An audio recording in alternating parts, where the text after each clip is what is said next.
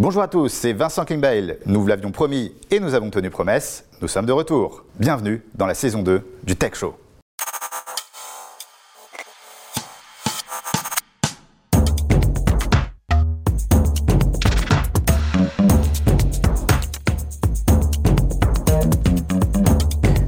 Quel plaisir de vous retrouver pour cette nouvelle saison du Tech Show. Je voulais tout d'abord vous remercier pour vos excellents retours sur la première saison. Merci bien sûr aux invités, mais aussi aux intervenants qui gravitent autour d'European Digital Group et qui font le succès de cette émission. Le Tech Show, vous le savez, c'est votre rendez-vous sur la tech, le digital et les startups. Chaque mois, nous recevons une célébrité du digital. Mais avant de vous dévoiler la personnalité qui nous rejoindra en plateau, voici le sommaire de l'émission. Aujourd'hui dans le Tech Show, Edwina nous a préparé une interview exceptionnelle de Joyce Yuffie. Maud Dadzub sera avec nous pour parler TikTok. Laurent Kayat explorera de son côté les fusions et acquisitions et bien sûr Olivier Bétage sera en plateau avec nous pour une chronique toujours brillante. Mais aussi des jeux, des interviews et des défis pour notre invité, c'est tout de suite dans le Tech Show. Mon invité aujourd'hui est un homme de défi. C'est d'abord par le foot qu'il compte bien réussir avant de bifurquer vers une toute autre voie. Jeune homme brillant, il est rapidement diplômé de l'école polytechnique. Il démarre ensuite sa carrière au ministère des Transports. En 2011, il devient directeur général de Thalys et enchaîne ensuite les postes de CEO chez voyagesncf.com puis chez Accor. Il est aujourd'hui directeur général de Pierre et Vacances Center Parks. Franck Gervais est notre invité. Bonjour Franck. Bonjour Vincent. Bienvenue dans le Tech Show, je t'en prie. Alors Franck, on est, on est vraiment ravis euh, ravis de t'accueillir euh, dans le Tech Show. Pour cette nouvelle saison, on voulait une personne exceptionnelle. On a tout de suite euh, pensé à toi.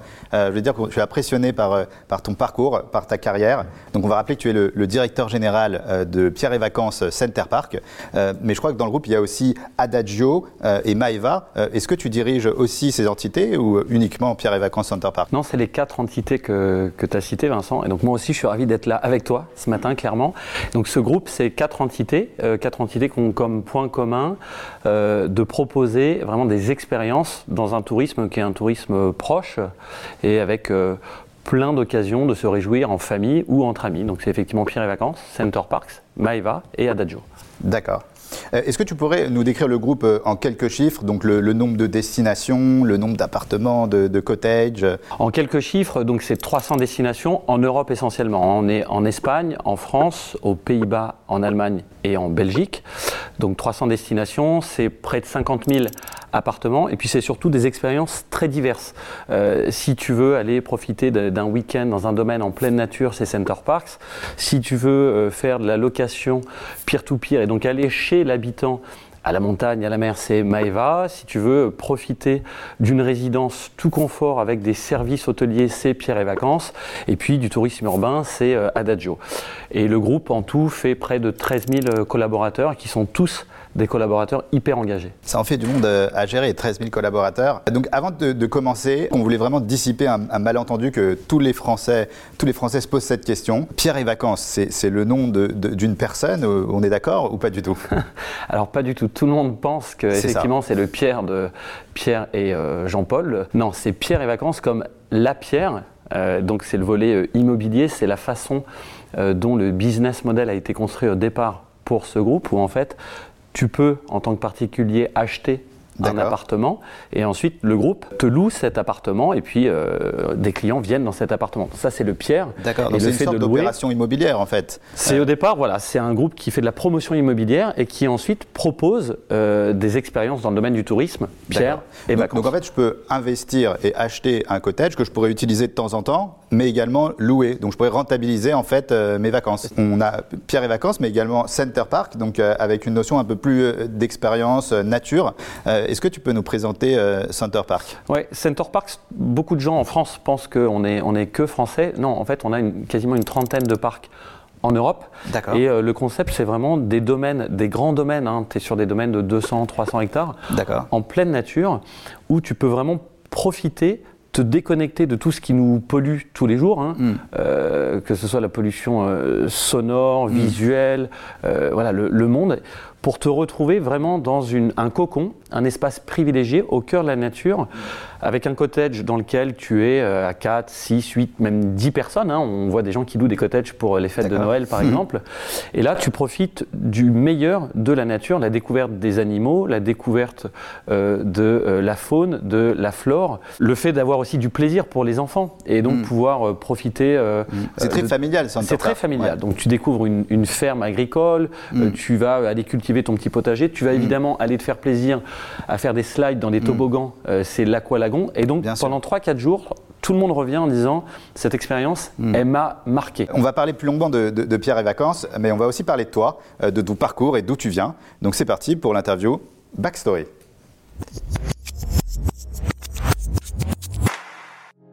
Alors Franck, comme tu peux le voir, on a, on a changé euh, le fond derrière toi pour te mettre un peu dans l'ambiance. Alors est-ce que, tu, est-ce que tu reconnais euh, cette photo? Bah, je reconnais parce que c'est euh, la plus belle ville de France, donc tout le monde l'a reconnue en, en même temps Même que pas toi et besoin de moi. le dire. Donc cette ville, c'est c'est le Havre, euh, avec ce qu'on appelle le, le volcan ici, le, dit le pot de yaourt, euh, en appellation plus commune, parce qu'il a la forme d'un- d'un pot de yaourt.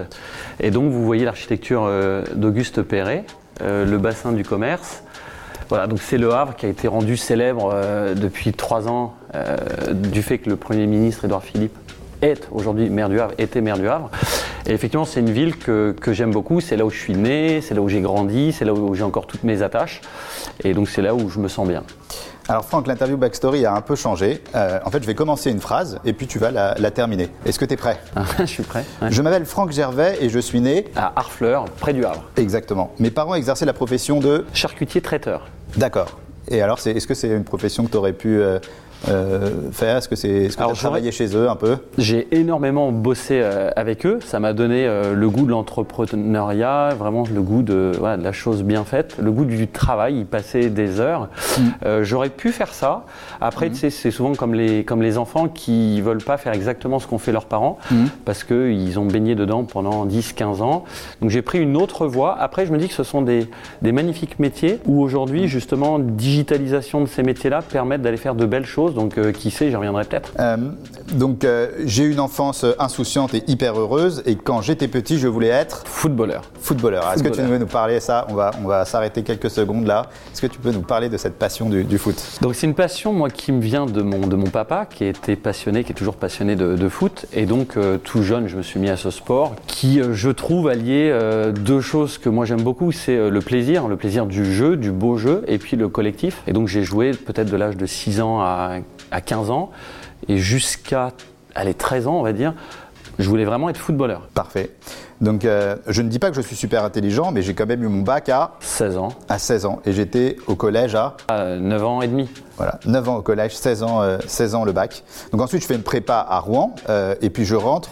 Je rentre à l'X, donc à l'école polytechnique, euh, voilà, qui est cette magnifique école de, de la République, euh, prestigieuse, tout ça. Mais d'abord, c'est trois ans l'X, et la première année à l'époque, c'était le service militaire qui existait euh, euh, donc en 95 quand moi j'y entre. Et donc tu fais une première année où euh, tu es euh, euh, officier et tu es vraiment avec, euh, avec tout le monde qui effectue son service militaire et tu encadres des jeunes qui viennent effectuer leur, leur service. Et donc moi j'ai fait ça chez les parachutistes, euh, donc euh, à Pau, euh, à Aix-en-Provence, Salon de Provence, pardon, et puis ensuite à Évreux.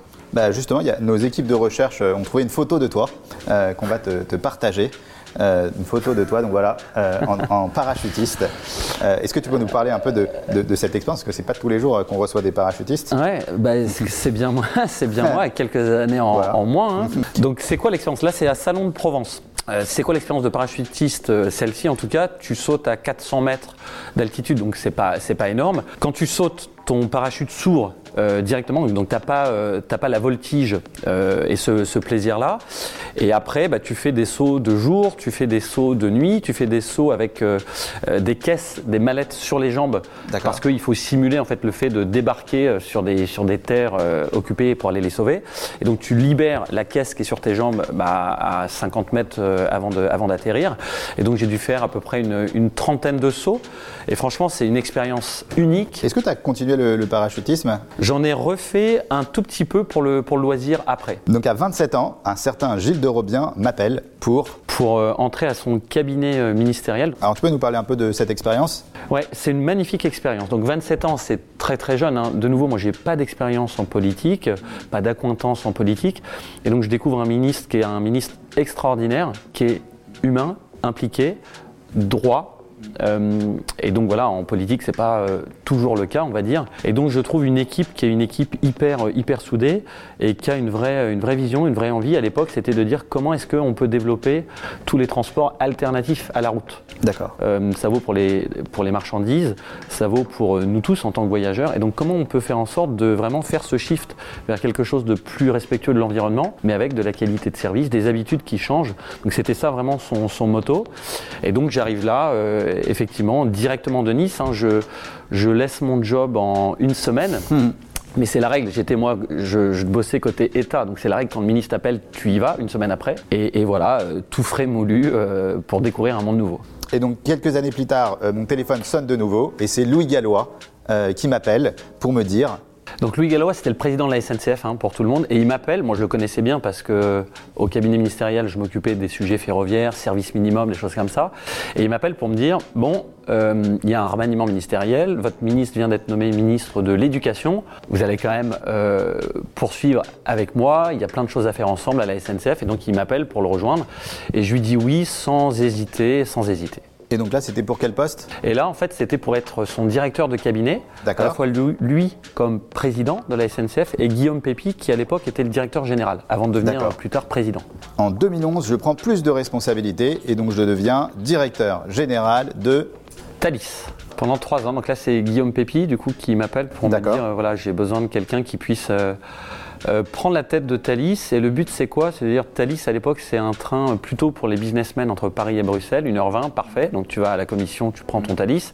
Et le but c'était d'en faire quelque chose qui soit euh, non seulement pour le business mais aussi pour le tourisme, qui aille pas qu'en Belgique mais aux Pays-Bas, en Allemagne et donc qui développe ces destinations-là et d'en faire une vraie marque euh, de voyage mais aussi d'entertainment, de développer les salons, euh, d'avoir le Wi-Fi à bord, d'avoir de la restauration à bord, voilà, de concurrencer vraiment l'aérien dans toute sa qualité de service qu'on peut voir et dont on peut profiter aujourd'hui. Et ensuite, euh, téléphone, euh, mon téléphone continue de sonner, donc je participe au développement de voyagesncf.com en devenant son... Son directeur général, donc là on est en 2014. En fait, si j'étais à la place de tes employeurs, je te couperais ton téléphone parce qu'à chaque fois Ouais. on t'appelle, euh, j'essaierais de, couper le téléphone parce qu'à chaque fois on t'appelle pour, pour un plus gros poste, mais il y a toujours un lien. hein. Je vois, il y a toujours un lien. À chaque fois, c'est quelqu'un qui te repère dans, dans ton expérience et qui te propose une belle promotion. Mais en fait, c'est ça. Il y a vraiment un lien. C'est-à-dire qu'il n'y a pas une espèce de rupture ou d'infidélité. Pour moi, c'est hyper important qu'il y ait un lien. Et donc là, côté voyagesncf.com, c'est quoi le lien? C'est de se dire, bon,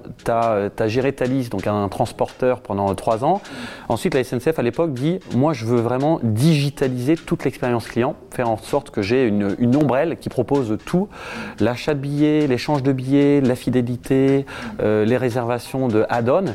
Et donc, toi qui connais ce qui s'est passé euh, dans la vraie vie d'un transporteur, comment est-ce que tu peux prendre voyagesncf.com pour le rendre plus proche des clients et plus proche des offres que qu'elle vend Et, et c'est là où tu es vraiment monté en compétence sur euh, le digital et où tu as, expérimenté euh, la ré- une, une transformation digitale réussie. Ouais, et la bonne nouvelle, je trouve, pour euh, toutes celles et ceux qui n'ont pas encore euh, effectué ces, ces, euh, transformations, et il y en a de moins en moins, hein, tout le monde les a faites, c'est que en fait, le digital, et moi ça vient de mon, de mon passé scientifique, sans doute d'ingénieur, mais c'est quelque chose de très rationnel, de, de j'allais dire, de facile à comprendre. Il faut juste mettre les, les mains dedans, s'y pencher. Et donc derrière, il faut avoir le sens de euh, la technique, de la techno, le sens du client.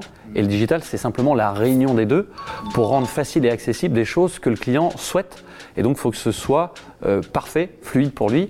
Et donc, euh, chaque amélioration, tous les jours, il y avait une amélioration, le site ou l'appli changeait, sans que ce soit vu forcément du client, mais tous les jours une amélioration, dans le sens de euh, plus rapide, plus efficace, plus intuitif. Et en 2017, Mon téléphone sonne. Exactement, ton téléphone sonne euh, encore une fois. Et donc, qui, est, qui, est, euh, euh, qui t'appelle Donc là, c'est Sébastien Bazin, qui est le PDG de Accor, D'accord. et qui effectivement m'appelle en disant J'ai besoin de quelqu'un qui va me, euh, me disrupter un peu la, façon dont on pilote aujourd'hui euh, notre business et qui comprenne ce que c'est que euh, l'entertainment, le voyage, mais aussi le digital, et puisse me transformer tout ça. Et donc, je te propose de prendre la plus grosse business unit, qui est l'Europe. Donc, l'Europe, c'est 3000 hôtels, 40 pays, euh, c'est c'est un business dingue. Et donc moi je lui dis euh, oui, mais en fait moi je connais rien à l'hôtellerie. J'en ai jamais fait. euh, et donc il me dit justement c'est ça que je recherche, c'est quelqu'un qui n'a pas pratiqué pour qu'il soit pas euh, du coup Trop formaté, pollué, ouais. trop formaté par ça. Et donc ton parcours voyagesncf.com Thalys, c'est exactement ça que je recherche. Alors, merci Franck. Euh, il y a une dernière info que, que j'ai notée. Euh, Est-ce que euh, tu fais partie du conseil d'administration de La Poste? Est-ce que c'est vrai ça? Oui, c'est vrai. Ouais, ouais, et J'en suis euh, très très fier. D'accord. pourquoi? Parce que c'est pareil, une boîte, un groupe qui se transforme euh, de façon folle et Mm. qui est euh, trop peu connu. Alors on connaît tous euh, l'expérience client dans les bureaux de poste, mais aussi à distance, capacité à mettre son colis euh, dans sa boîte, le facteur le prend, tu sors plus de chez toi. Mais Mm. c'est un groupe qui aujourd'hui est un énorme groupe dans la banque assurance, dans la logistique, Mm. et qui réalise euh, une transformation hyper réussie. Euh, félicitations pour ce parcours, hein, c'est vraiment euh, impressionnant. On va maintenant parler du groupe que tu représentes, hein, Pierre et Vacances Center Parks. C'est en 2021 un nouveau défi. Et quel, quel défi? Euh, Tu deviens directeur général du groupe et tu débarques euh, peu ou prou en pleine crise euh, Covid. Est-ce que c'est un challenge motivant? Oui, c'est motivant, c'est surtout un gros challenge, hein, euh, compliqué au, départ parce que janvier 2021, on sort du confinement. Nous, on a euh, quasiment tous nos center parks en Europe qui sont fermés. On décide d'ouvrir nos résidences à la montagne, Pierre et Vacances, mais est annoncé 15 jours après mon arrivée qu'il n'y aura pas de remontée mécanique. Pas de bar, pas de restaurant. Donc le ski sans remontée mécanique, sans bar, sans restaurant, c'est pas vraiment le ski. Donc c'est une période compliquée où jusque euh, à la réouverture vers euh, mai, mai-juin, bah, il y a quatre mois à gérer une immense crise et en vraie solidarité avec tous les salariés de ce groupe, gérer la trésorerie euh, et puis se projeter en disant on sait que ça va repartir, on ne sait pas quand et donc on gère au mieux. Donc c'est effectivement un vrai challenge. Et alors justement, l'activité touristique là, a repris. Est-ce que les chiffres d'été ont été meilleurs? Ouais, les chiffres d'été, ils ont été meilleurs. On a fait euh, plus, euh, plus 15%, plus 17% par rapport à l'été 2020. D'accord. Et puis surtout, euh, quand on se compare à la dernière année de référence, 2019, D'accord si je prends Center Park, Center Park, ça fait plus 15% par rapport à 2019. Il n'y D'accord. a pas beaucoup d'acteurs dans le tourisme qui peuvent dire ça. hein, Donc là, plus 15%. vraiment, c'est le- Donc c'est booming parce que les C'est gens... le travel revenge, on appelle C'est le ça travel ça. revenge. Ouais. Les gens veulent profiter, ils veulent passer du bon temps en famille et entre amis, mais ils veulent le faire plus proche de chez eux. Et dans une euh, expérience de tourisme qui a du sens, qui a de l'authenticité, se rapprocher de la nature, c'est un truc dont ils sont très friands. Et nous, c'est ce qu'on leur propose. Euh, Et quels sont alors les objectifs du groupe euh, aujourd'hui? Très clair, on veut être, on est aujourd'hui le leader européen de ce qu'on appelle le tourisme de proximité. Tourisme de proximité, c'est un tourisme euh, aller à peu près 3 heures de chez toi. D'accord. Donc tu vas euh, en voiture ou en train. Donc c'est D'accord. vraiment un tourisme accessible, proche. Et ce qu'on veut, mon ambition, c'est d'être le leader du tourisme réinventé. Et le D'accord. tourisme réinventé, c'est quoi? Pour moi, c'est un tourisme qui est un tourisme réconcilié entre le touriste et les habitants de la ville ou de la zone euh, visitée. Pourquoi? Parce que ça doit profiter aux locaux, au territoire. On a trop vu d'images d'un tourisme prédateur, alors incarné effectivement par Airbnb ou autre, mais où tu vois des touristes qui arrivent, qui font euh, je fais New York, je fais Londres, je fais Barcelone. C'est pas ça que qu'on veut, c'est pas ça que veulent les touristes. Les touristes, ce qu'ils veulent, c'est prendre du temps, découvrir, se faire plaisir et apprendre. Franck, est-ce que la transition écologique, euh, c'est un des enjeux majeurs euh, pour le tourisme et pour euh, Pierre et Vacances Center Parks C'est clé pour nous, c'est un des trois piliers stratégiques, l'exemplarité en matière de responsabilité sociétale et environnementale. Donc ça veut dire l'emploi, ça veut dire la préservation de l'environnement. On peut le faire dans la construction. Nous, on dit, nous privilégions par exemple à la montagne la réhabilitation de bâtiments existants à la construction de bâtiments neufs. Euh, on préfère dans les nouveaux center parks avoir, on ouvre le prochain en, en mai euh, entre Bordeaux et Toulouse, eh bien ce sont euh, des center parks qui sont complètement intégrés au territoire, qui valorisent les richesses locales. Donc on, em- on emploie des matériaux locaux, c'est D'accord. du bois. Tout ce qui est food and beverage, ça vient, c'est sourcé localement. Et puis l'emploi, c'est de l'emploi local. Donc c'est fondamental pour nous. D'accord. Donc, euh, Franck, euh, nous sommes au Tech Show aujourd'hui, donc je ne peux pas ne pas te poser cette question. Euh, quelle est la stratégie de digitalisation de, Center Parks et qu'est-ce qui a été fait aujourd'hui en matière de digital? La stratégie, vraiment, c'est que ce digital, chez nous, euh, chez Pierre Vacances Center Parks, soit un vecteur clé d'amélioration de l'expérience client. Et donc, il doit la faciliter, la fluidifier, il doit la magnifier, comme on dit souvent, l'amplifier. Pourquoi? On a par exemple des bracelets connectés pour tous nos clients chez Center Parks. Donc, tu arrives, tu fais ton check-in, tu as fait ton check-in online avant. Du coup, quand tu arrives euh, dans un Center Park, ça te prend à peu près une minute et demie. Le temps qu'on te remette le petit leaflet, qu'on te donne deux, trois D'accord. Il indications, n'y a, pas- a la petite demi-heure d'attente à la il n'y a pas la demi-heure d'attente. Et puis, tu as ton bracelet connecté que tu distribues euh, aux enfants. Et avec ce bracelet connecté, qui fait aussi office de wallet, ils peuvent évoluer librement, les enfants, aller euh, à l'aquamundo, aller au bowling, euh, aller à la ferme. géolocaliser Alors, tu peux les, géo- les géolocaliser, surtout en tant que parent, tu peux doter, alimenter leur porte-monnaie de 10, 20 euros pour dire voilà, tu donnes une vraie autonomie. Et c'est ça aussi le, plaisir de ces vacances en famille. Donc, nous, la digitalisation, elle a pour but vraiment de fluidifier et d'amplifier cette expérience client dans tous nos sites. Et on est, je, je le, je le dis avec, euh, en toute humilité, on est très en avance par rapport à la moyenne des acteurs du secteur sur cette digitalisation de l'expérience client. Euh, donc, euh, on, on l'a dit, hein, tu es en poste depuis presque un an, donc euh, chez Pierre et Vacances. C'est quoi pour toi le bilan de cette première année? Le bilan, ça a été de, de résoudre chacun des, des gros sujets qu'avait le groupe, en particulier après cette crise de Covid, un par un. On a eu un sujet de, de liquidité, de, de financement. Ensuite, on a un sujet de capitaux propres maintenant. Il était important aussi, de, quand tu es dans une crise, de savoir qu'est-ce que tu vas faire au-delà de la crise. Où est-ce que tu seras dans 5 ans? Parce que c'est ça l'élément de motivation de tout le monde, de tous les salariés. Et donc, on a euh, écrit ensemble une stratégie qui s'appelle Réinvention 2025 et qui nous projette avec derrière une equity story, un business plan. Et donc, c'est cette equity story qui est euh, aujourd'hui partagée avec des nouveaux investisseurs qui vont arriver au capital du groupe. Et donc, il y a vraiment une, une nouvelle page qui s'écrit pour ce groupe. Merci Franck. Euh, on va donc parler d'un sujet euh, qui peut t'intéresser. Aujourd'hui, c'est Laurent Kayat de la société Métis qui va nous parler euh, de cession et d'acquisition et surtout de comment gérer son patrimoine informationnel dans le cadre d'une opération de cession et acquisition. C'est parti pour la rubrique de Laurent Kayat.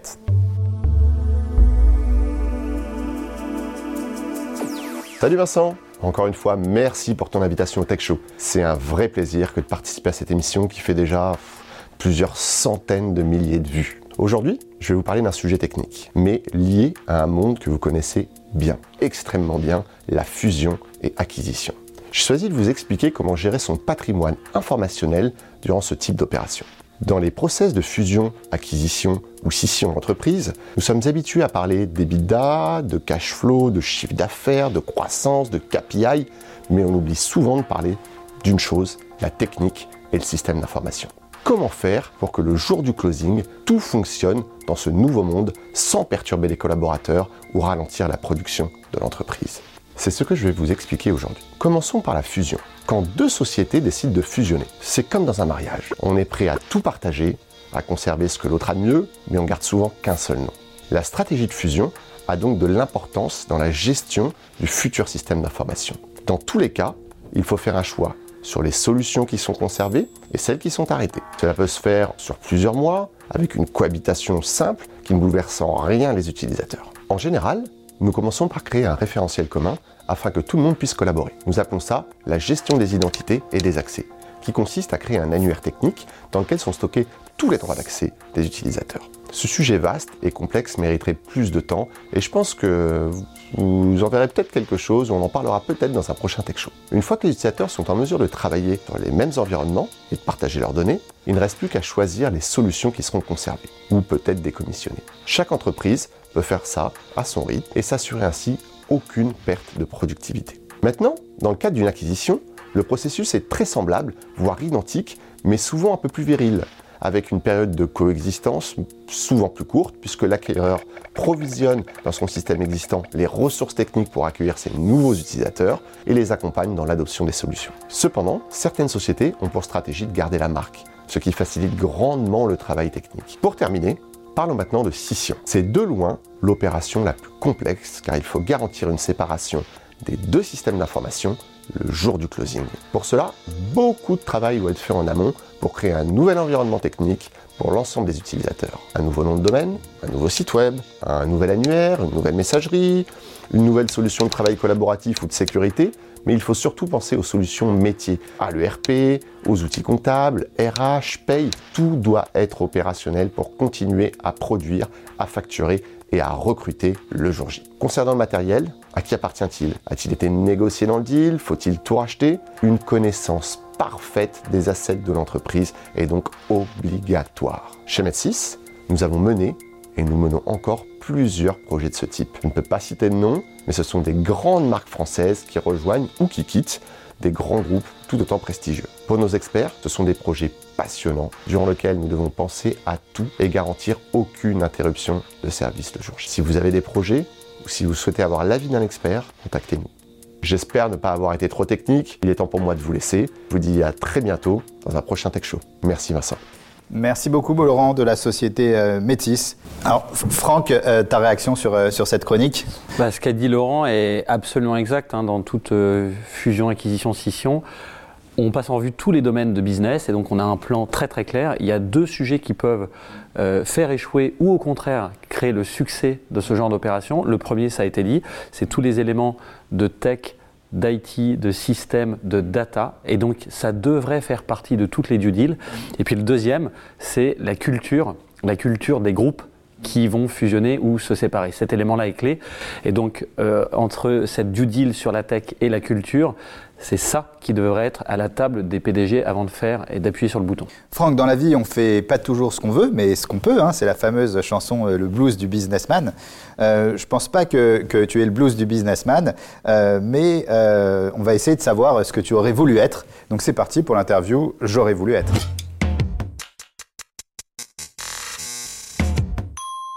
Est-ce que tu aurais voulu ou pas voulu être électricien?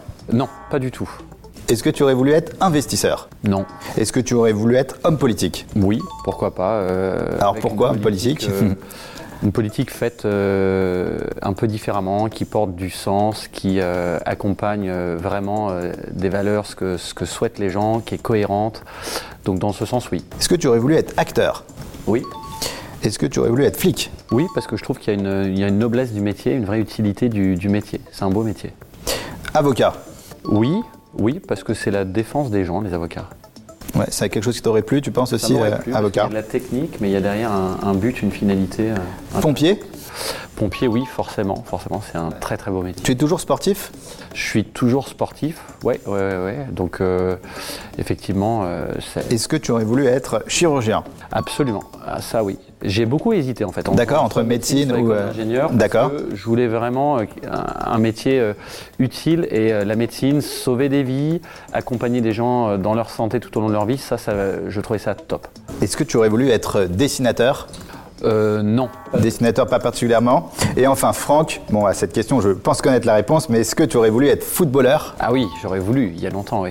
Et est-ce que tu penses que tu aurais été un bon joueur? J'aurais été un bon joueur. Est-ce que j'aurais été un joueur digne d'être un joueur professionnel? Euh, Probablement pas, non. Ouais, Moi, je pense que tu aurais été un bon joueur, parce qu'à chaque fois que tu te mets à fond dans quelque chose, j'ai l'impression que tu deviens numéro un. Donc, à mon avis, tu aurais été un bon joueur. Et, et- et dans quelle équipe tu aurais, aimé jouer, du coup? Écoute, une équipe comme euh, une équipe qui a un peu la, la vista, comme euh, les Girondins de Bordeaux, euh.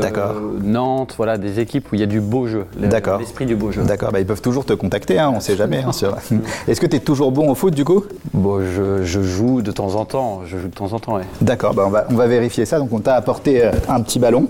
Euh, Est-ce que tu accèdes à un petit défi de, de jongle? Est-ce que tu peux nous montrer si tu sais toujours jongler au foot? Donc on va voir, tu peux refuser le défi, hein, tu peux refuser le défi. Donc on va voir Franck Gervais. ridiculiser, du coup, mais- Non, non, pas du tout. On veut Il est- voir il est si t'es- gonflé, il Ouais, est bien gonflé. On veut voir, on veut voir un peu ton, ton, niveau. Parti Bah, on se dit 5 jongles et, et le, Cinq et le jongles. défi est rempli.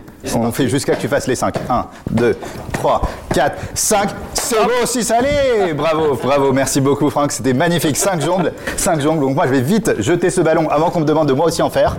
Et donc, c'est bon. Je suis sauvé. Bravo, Franck. Donc, en tout cas, on voit que tu as toujours le niveau. Donc, euh, on fait appel à tous les clubs. Nantes, les Girondins de Bordeaux. Euh, même si pour certains, le digital, c'est très facile. euh, pour d'autres personnes, c'est moins accessible.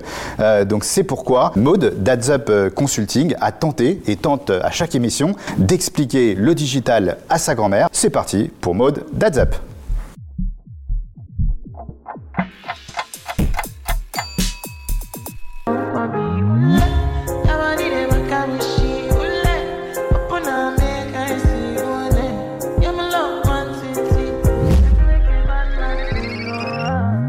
Cette chronique s'appelle J'explique le digital à ma grand-mère, mais concrètement, c'est moi la boumeuse de nous deux puisqu'elle adore le sujet dont je vais vous parler aujourd'hui. J'ai nommé TikTok. Alors je vous conseille d'ailleurs de regarder ma capsule en entier puisque à la fin, je vous révélerai 7 conseils pour augmenter votre chiffre d'affaires sur TikTok grâce à la créa. Voilà, j'espère que la fear of missing out est installée. Alors restez avec moi pour découvrir comment TikTok Ads peut vraiment booster votre stratégie média en 2022.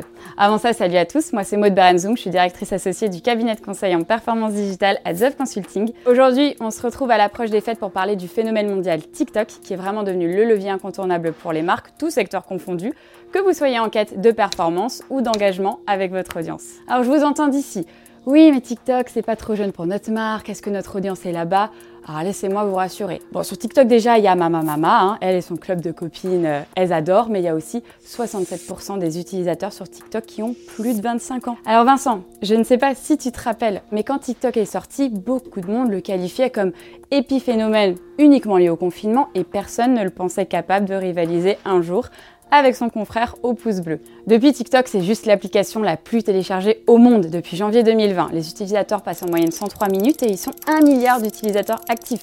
Alors en comparaison, Facebook avait mis 4 ans à atteindre ce milliard d'utilisateurs, Instagram 5 et TikTok y sera parvenu en seulement 2 ans. Côté ciblage, c'est pareil, la plateforme a tout d'une grande et les possibilités ne manquent pas pour votre business et pour connecter avec votre audience. Pour ne pas perdre ma Mickey juste là-bas, je ne vais pas tous vous les citer, je vous les colle ici autour, mais dans les critères de ciblage, on a notamment le genre, la localisation, l'âge, la langue, les audiences personnalisées ou encore les préférences utilisateurs. Vous avez le choix. Et côté format, ils ne sont pas en reste non plus, notamment si vous souhaitez faire de la performance sur TikTok, c'est possible. Je vous propose les quatre formats publicitaires qui devraient vous intéresser. M'a mis des os parce que tous les noms sont en anglais. Hein. Désolé, je me lance.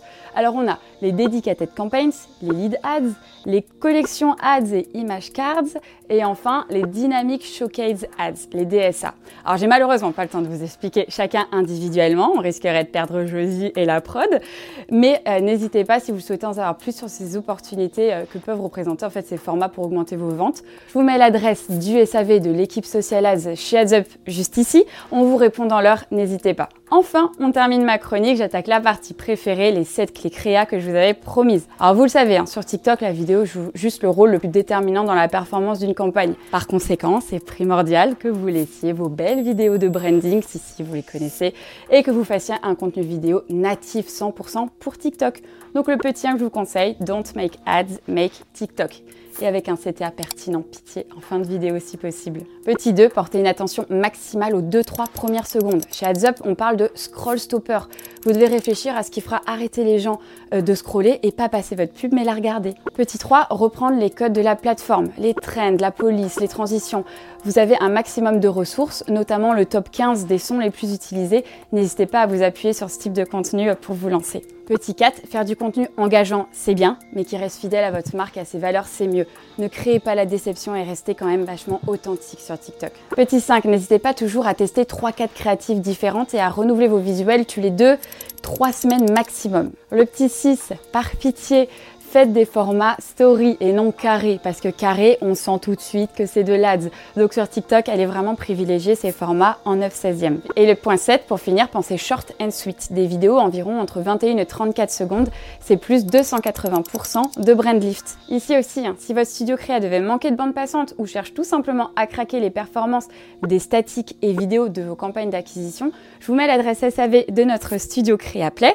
Et pour le reste, ma maman et moi, on espère que cette vidéo vous a plu, qu'on vous verra bientôt sur TikTok. À bon entendeur, salut à tous et bon tech show. Merci beaucoup euh, Maud d'AdsUp Consulting, c'était exceptionnel euh, comme d'habitude. Franck, j'imagine que euh, chez Pierre et Vacances, vous avez bien sûr une stratégie marketing, digitale, et donc elle est axée sur quoi? Elle est axée sur la désirabilité de, des marques et de l'expérience client. D'accord. C'est vraiment ça qu'on veut parce que on a des marques, on a un groupe qui ont une, une qualité de satisfaction client exceptionnelle, Mhm. une image top auprès de ceux qui la connaissent et qui euh, du coup la consomment. Mhm. Par contre, pour ceux qui ne la connaissent pas, qui ne l'ont pas expérimentée, là on a un vrai travail pas tant de notoriété, mais d'image. Et Hmm. donc, il faut qu'on travaille sur cette désirabilité pour que ceux qui pensent pas à ces marques-là euh, de façon intuitive, y pensent euh, quand ils disent je veux aller passer un week-end à Deauville, je veux aller à la montagne, je veux Hmm. faire un week-end en famille. Alors aujourd'hui, le monde est, est régi par les réseaux sociaux euh, et donc il y a le milieu de l'influence hein, qui est en, en pleine expansion. Et c'est pour l'occasion pour nous de, de donner la parole à Ruben de la société Follow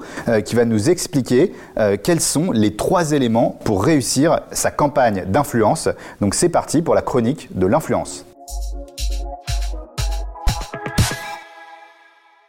Hello à tous, ravi de vous retrouver aujourd'hui. Alors Vincent, comme tu le sais, l'influence qui était encore une tendance émergente il y a quelques années est désormais un levier incontournable pour les marques. Même si son efficacité n'est plus approuvée, tout le monde ne sait pas forcément comment ça fonctionne, par où commencer, quelle est la marche à suivre. Bref, lancer sa première campagne d'influence peut être assez impressionnant. Pour ceux qui n'ont pas encore sauté le pas, voici en exclusivité pour le Tech Show mes trois conseils avant de se lancer. Conseil numéro 1, Définir ses objectifs. C'est le point de départ essentiel à toute bonne action de communication qui se respecte. Avant de lancer votre campagne, assurez-vous bien de définir vos objectifs de manière claire Est-ce que vous cherchez à acquérir de nouveaux clients, à fidéliser votre audience, à augmenter votre fanbase sur les réseaux sociaux? Vos objectifs seront là au début pour vous guider dans vos choix, mais aussi à la fin de la campagne pour mesurer l'impact. Conseil numéro 2, créez le dispositif adéquat. Le dispositif représente le cœur de votre campagne. C'est à la fois le message que vous voulez faire passer et la manière de le faire. Il y a plusieurs critères essentiels à prendre en compte lors de cette étape. Qualité, pertinence, originalité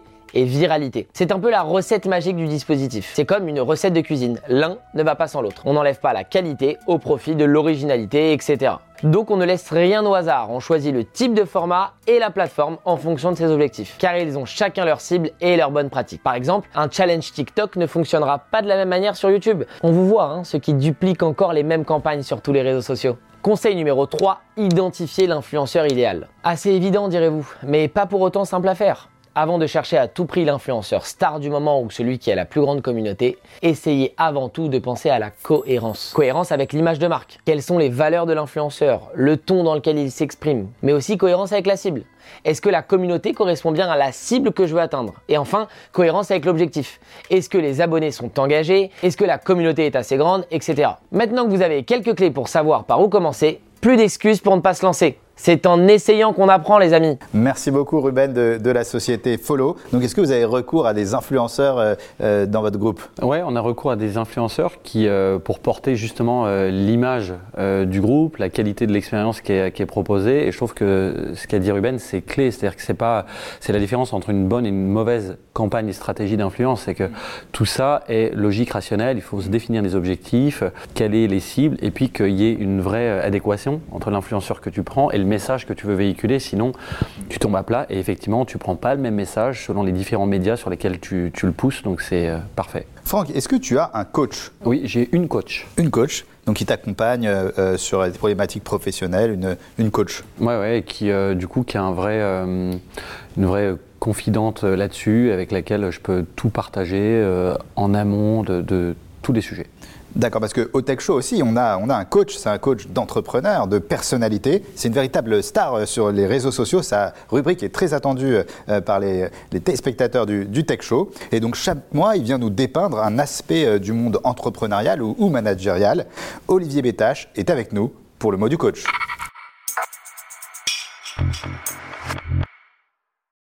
Bonjour.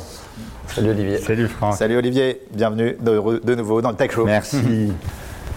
Merci Vincent et cher Franck, c'est un immense plaisir de te recevoir dans le Tech Show. Dans cette chronique, j'aimerais aborder la notion d'équilibre, d'équilibre de vie. Et même si cette question est ancestrale, ce qui est très nouveau, c'est qu'aujourd'hui de plus en plus de gens sont prêts, au nom de cet équilibre, à faire des choix que l'on aurait jugés totalement marginaux il y a encore quelques mois. Oui, depuis la fin de la pandémie, on est prêt à quitter un job en or juste pour pouvoir s'exfiltrer de la frénésie de la ville ou vendre sa société à 40 ans parce qu'on ne veut pas passer à côté de voir grandir ses enfants. Et ce phénomène touche tout le monde. Je le vois dans mes coachings, mais aussi dans mes choix personnels. Alors pour aborder la notion d'équilibre avec un peu de méthode, on va puiser dans la sagesse d'une grande, d'une très grande dame, Fanita English. Fanita, c'est un monument de la psychanalyse. Dernière pionnière de la discipline encore en vie, elle a aujourd'hui 105 ans. Élève direct de Viktor Frankl, de Piaget, d'Eric Berne, ses contributions à la science sont innombrables et son nom a tellement la classe. Fanita, I'm a huge fan. Et maintenant, voici son message. En matière d'équilibre, l'important, ça n'est pas de savoir ce que vous faites, mais de savoir pourquoi vous le faites. En effet, derrière chacune de nos actions tournent en arrière-plan trois motivateurs inconscients unconscious drives. Ce sont les motivateurs de survie, d'expression et de repos. La survie, c'est cette pulsion qui va chercher à sécuriser nos besoins de base, comme gagner sa vie par exemple, mais aussi aller satisfaire d'autres besoins plus destructeurs, comme la reconnaissance sociale ou familiale. Le moteur d'expression, lui, va motiver notre soif d'avoir une vie stimulante et riche et d'être utile au monde à travers des actions qui ont du sens et de l'impact. Enfin, le motivateur de repos va rechercher la sérénité, le contact avec la nature et l'harmonie avec le monde et les gens qui le peuplent. Certains se promènent dans les bois, d'autres font de la méditation. Moi, perso, je construis des gros Legos. Et au passage, cher Franck, j'ai adoré le nouveau Why, la nouvelle raison d'être de Pierre et Vacances, redécouvrir l'essentiel. Je trouve qu'elle s'inscrit totalement dans ce troisième motivateur qui est souvent délaissé. Alors comment cela fonctionne en pratique? Eh bien concrètement, ce qu'il faut retenir, c'est qu'une même activité peut être rattachée à des motivateurs très différents. Si je prends des cours de dessin par exemple, ben, je peux le faire pour exprimer ma sensibilité artistique, expression, pour me vider la tête, repos, ou pour montrer aux autres que je suis talentueux, survie. A contrario, si je travaille très tard le soir sur un projet qui me passionne, je ne suis pas forcément un candidat au burn-out. Je peux tout simplement être connecté à mon motivateur d'expression, et du coup oublier d'aller dormir. Donc la sensation d'équilibre se joue au niveau des motivateurs, pas des actions concrètes. Et je peux très bien claquer la porte du bureau à 18h et rentrer chez moi dans un acte militant de liberté. Si je passe ma soirée sur LinkedIn ou sur Insta à me comparer aux autres, je resterai connecté à mon motivateur de survie et l'énergie ne circulera pas. Cela explique d'ailleurs pourquoi les maladies du travail sont si difficiles à anticiper. Et également pourquoi certaines entreprises, qui investissent énormément dans le bien-être de leurs équipes, n'échappent pas pour autant à des démissions inexpliquées. L'équilibre est un logiciel qui tourne en arrière-plan et il dépend en grande partie de notre responsabilité individuelle, de notre volonté d'œuvrer activement pour améliorer notre sort sans attendre qu'une institution comme l'entreprise ou l'État le fasse à notre place. Donc, si vous voulez augmenter votre sentiment d'équilibre, il faut faire en sorte que votre énergie intérieure circule à travers ces trois motivateurs. Et de mon expérience, il n'est pas nécessaire de faire des choix radicaux comme démissionner ou euh, partir vivre dans un ashram. On peut drastiquement améliorer son quotidien sans prendre le risque de tout envoyer valser. Évidemment, dans cette aventure introspective, un tiers extérieur et compétent peut vous aider à faire le tri. Je viens de faire ma pub. Allez, salut Merci beaucoup Olivier, merci comme d'habitude, exceptionnel. Je ne sais pas si tu as un petit commentaire Franck euh, bah, Petit, ça va être compliqué. Non, ça, me, parle énormément ce que tu dis parce que c'est ce sens que tout le monde, que tout le monde recherche euh, dans sa vie personnelle en tant que citoyen, en tant qu'employé. Et il y a tellement d'occasions tous les jours où on voit l'incohérence euh, dans la sphère politique aussi des employeurs que cette recherche d'équilibre, il faut d'abord aller la trouver chacun dans cet exercice perso en sachant quels sont ses drivers de motivation et donc ce sens-là, moi, c'est ce que j'essaie de, pour moi, mais surtout pour tous les employés, de pousser à fond en vraie cohérence. Olivier, tu peux rester avec nous. Euh, c'est parti maintenant pour l'interview oui-non. J'espère que tu es prêt, Franck, parce que maintenant c'est l'interview oui ou non. Alors Franck, l'interview oui, non, c'est parti. Donc c'est très simple, hein. tu réponds soit par oui, soit par non. Et parce qu'on est très sympa euh, au Tech Show, tu as deux jokers. Et les jokers, tu as le droit juste de t'expliquer un petit peu. Est-ce que tu penses pouvoir répondre que par oui ou par non? Oui. C'est bien, tu as compris le, principe. Donc est-ce que tu penses que tu aurais pu être euh, footballeur pro si tu avais continué? Non. Est-ce que c'est difficile d'avoir autant de responsabilités au sein d'une entreprise? Oui. Est-ce que tu es sévère avec tes équipes? Oui. Euh, est-ce que tu penses que tes collaborateurs t'aiment bien globalement? Oui. Est-ce que tu doutes parfois? Oui. La politique, ça t'intéresse? Oui. Est-ce que tu te verrais euh, secrétaire d'État au numérique? Non. Ah, c'est marrant parce que moi, je te, verrais bien euh, secrétaire d'État au numérique. Oui, en tout cas, pas, pas maintenant et plein de belles choses à faire avant ça. Est-ce que tu es dur en affaires? Oui. Euh, c'est quoi ton pire défaut? Hmm, Joker. Tu as utilisé ton Joker, il n'y a pas de souci. Est-ce que tu as Twitter? Oui. Est-ce que tu peux nous donner ton, ton pseudo sur Twitter? Oui. Bien joué Bien joué, Franck bien joué, Gervais. bien joué. C'est Franck Gervais, bravo. Euh, Est-ce que tu trouves que je suis un bon présentateur? Ah oui.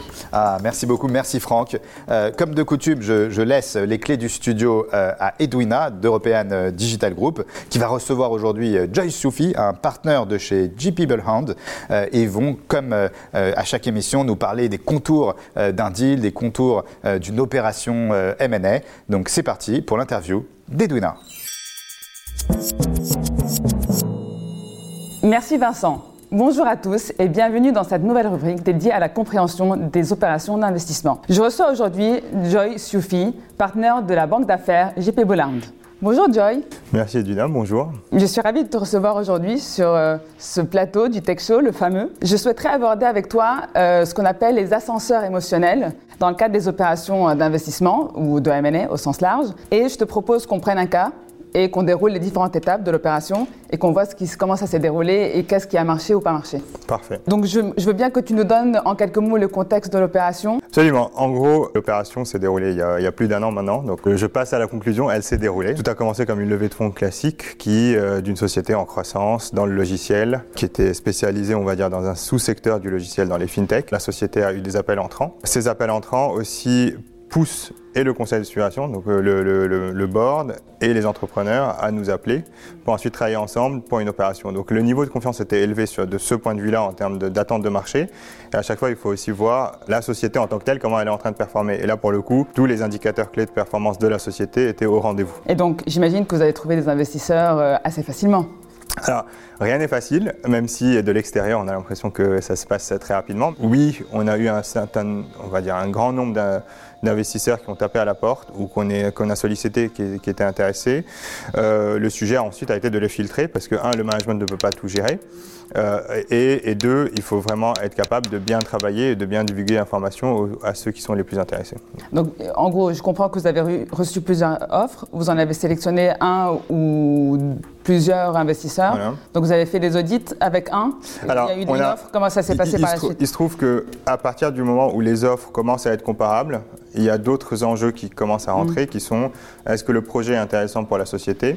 Est-ce qu'il y a un fit au niveau du conseil de surveillance avec le, nouvel, le nouveau membre? Oui. et, et donc euh, la recommandation qu'on avait faite euh, et qui avait été prise, c'était de- de- d'avancer avec celui qui avait fait un l'offre la mieux disante et deux euh, celui qui fitait à tous les niveaux côté projet, etc. Donc oui, on a avancé avec une offre parce qu'elle se démarquait des autres, euh, tout en gardant autant que possible les autres shows. Et du coup, les audits euh, se sont peut-être pas bien déroulés, si je comprends que ça a pu capoter ou ils se sont bien Ah, déroulés malheureusement, c'était pas à ce niveau-là que ça a capo- a capoté. Donc euh, non, les audits se sont bien passés. On le savait, donc il n'y avait pas de sujet euh, majeur à ce niveau-là. On a, on, a- on était passé du, du coup à l'étape post-audit, qui est la rédaction des documents juridiques.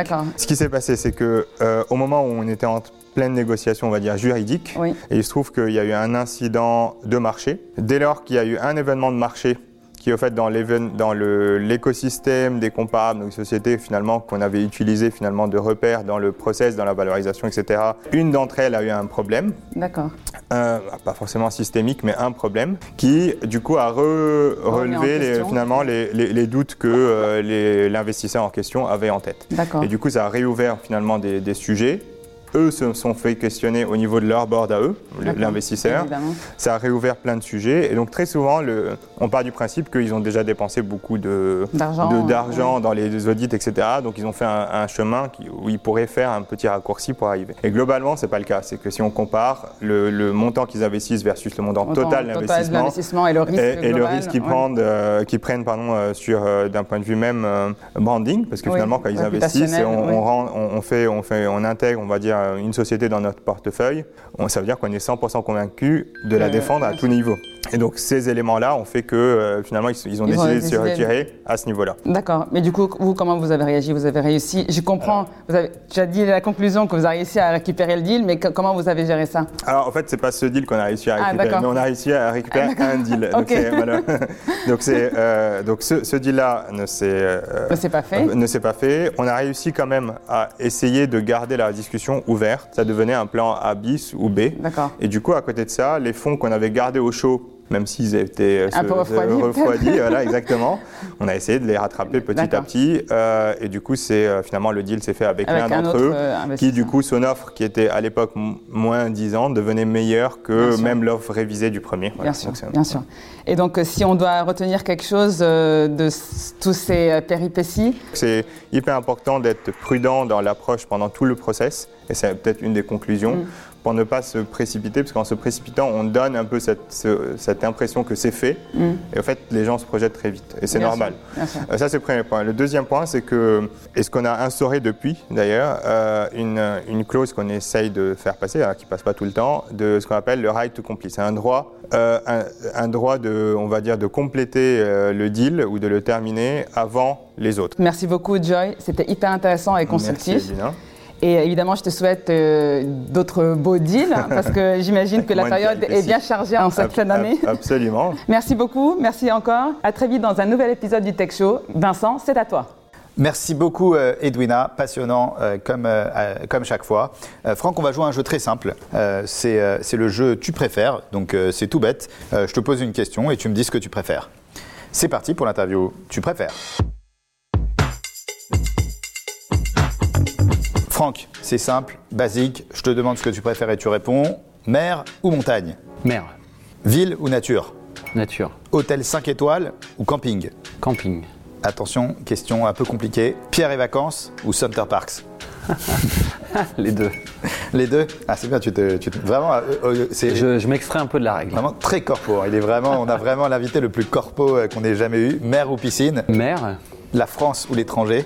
France, Enfin, un collaborateur sympa ou un collaborateur professionnel collaborateur professionnel. Euh, Tu préfères réserver euh, sur un site internet ou via téléphone chez Center Park euh, Pierre et Vacances Site web, globalement. Sur le site web. Est-ce que tu préfères l'ADS online ou la bonne vieille pub télé Lads online, Tu préfères être un patron sévère mais honnête ou un patron sympa mais un peu lâche sévère mais honnête. Le ski ou le ski nautique Le ski, Euh, D'ailleurs, est-ce que vous avez chez Pierre et Vacances euh, et dans le groupe Center Parks des stations de, de ski? Est-ce qu'on peut faire du ski euh, dans, dans vos villages? Ah ouais, on a, on a surtout beaucoup de stations de ski. On D'accord. a près d'une cinquantaine de résidences à la montagne. D'accord Et on est le leader de loin euh, à la montagne. Donc euh, voilà, du 3 au 5 étoiles, euh, on a tout ce qu'il te faut. D'accord. Le foot ou le basket? Le foot, tu m'as Euh. pas vu jouer Euh, Tu préfères un, un- un collaborateur euh, euh, docile ou un collaborateur qui te tient tête? Un collaborateur qui me tient tête.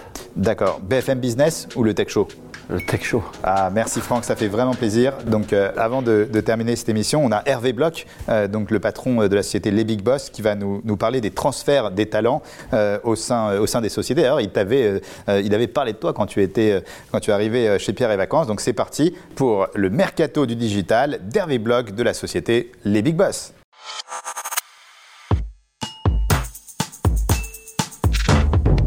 Merci Vincent. Alors c'est parti pour la chronique du Mercato du Digital. Mais finalement, Franck, tu es un très très bon client pour le Mercato. hein. Je t'ai connu, tu étais chez Voyage SNCF, tu étais même président du jury d'une Winter Edition.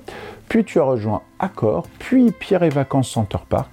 Chapeau bas, pépites du tourisme en France. Alors c'est parti pour la chronique de l'émission. Chez Balenciaga, la marque de luxe italienne, on vient de nommer Ludivine Pont ex-Montclair au poste de Chief Marketing Officer. Laurent Tironion vient de rejoindre la marque du pareil au même au sein du groupe GPE. Sergent-Major Natalis en tant que directeur e-commerce. Après une carrière de plus de 15 ans au sein de la compagnie du lit, il était jusqu'à présent Chief Digital Officer de la marque Dunlopillo. C'est un big boss de la première heure et c'est la deuxième fois qu'il est nominé dans le mercato du digital depuis le début Tech Show. Eh Laurent, faut se poser maintenant. Alors maintenant, on change complètement d'univers avec PepsiCo. Grégoire Argan, figure emblématique de PepsiCo, qui rejoint Sanofi au sein de ce laboratoire français emblématique pour diriger le marketing et le digital. Il a travaillé 18 ans chez Pepsi. Bravo à lui, une épopée extraordinaire. C'est donc un big boss emblématique de la grande conso, bientôt de la pharmacie, et c'est un big boss emblématique sur nos événements. Alors maintenant, nous arrivons dans le monde des centres commerciaux de Carrefour, le groupe Carmila, qui annonce la nomination de Sandrine Mercier, ex-Nestlé, au poste de directrice marketing, client, digital, innovation, afin de développer toute la stratégie marketing omnicanal. Iris Jardin, leader français de l'équipement de piscine et de spa, nomme Julien Calamotte au poste de directeur marketing et digital. C'est une promotion interne. Dans le groupe Société Générale, on annonce la nomination d'Aurore Gaspard au poste de directrice adjointe de la banque de détail en France sous la direction de Marie-Christine Ducholet. Au titre de sa nouvelle fonction, elle a le comité de direction, mais surtout, elle supervisera les directions digitales, data, dispositifs, relationnel client, opérations, transformation et paiement. Bref, c'est la femme qui compte maintenant au sein du groupe Société Générale. Et enfin, Julie Bonnet arrive en tant que Chief Digital Officer au sein de Hermione People and Brands.